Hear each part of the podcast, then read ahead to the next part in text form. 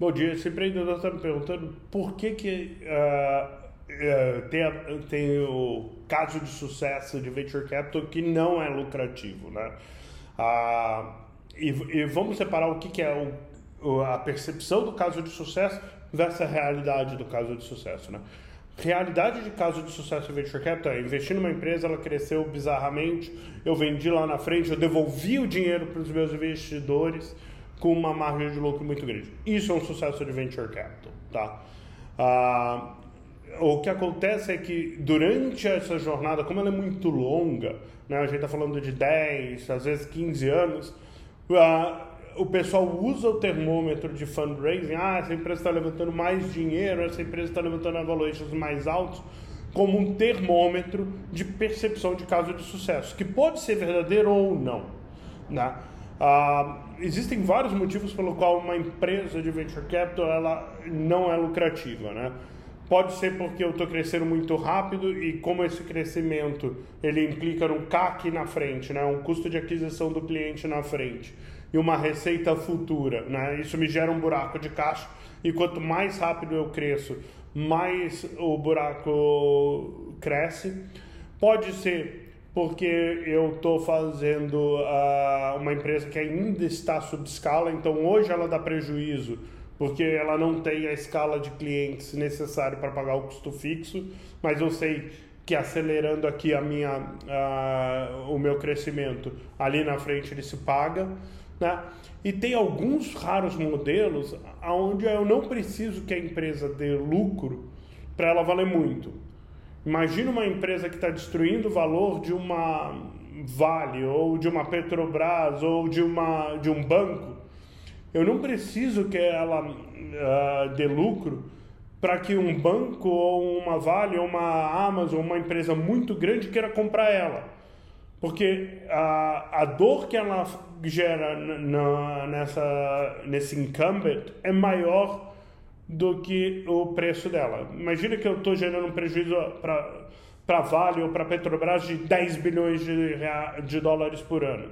Se ela me pagar um bilhão nessa empresa, pra, independente dessa empresa dar lucro ou não, só para tirar esse espinho do, do pé dela, tem valor. É obviamente que esses são casos mais raros, né? Onde você consegue criar uma empresa que gera tanta dor no incumbent que ele te compra, apesar de não ser um bom business, ou, ou não ser um bom business ainda, mas é uma estratégia possível para o venture capitalist. Né?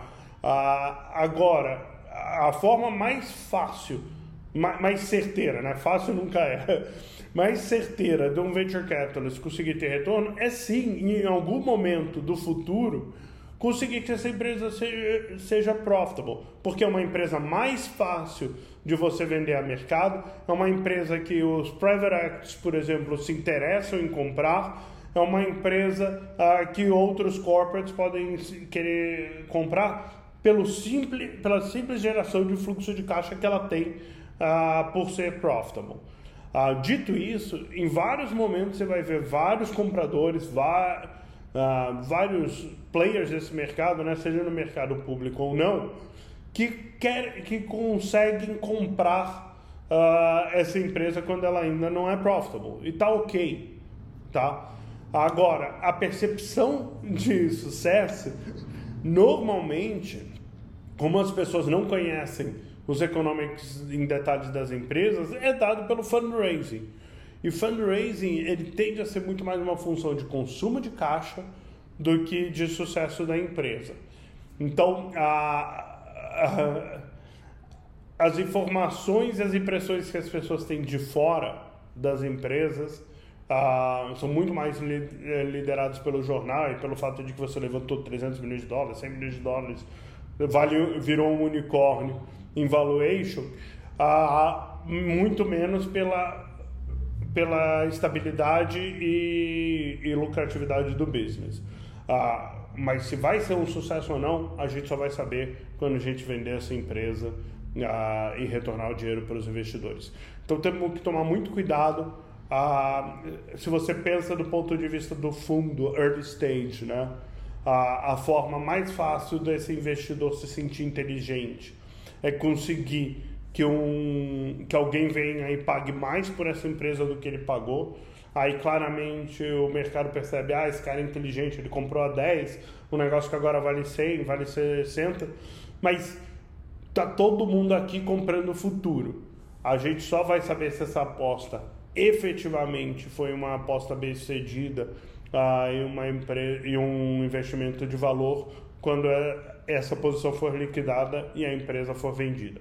Então, tem que tomar muito cuidado, tem muito ruído do lado de percepção. Ah, normalmente o lado de realidade de sucesso ele tende a ser mais hard cash. Putz, investi um, virou 20, devolvi o dinheiro para o investidor e aí sim está valendo a pena.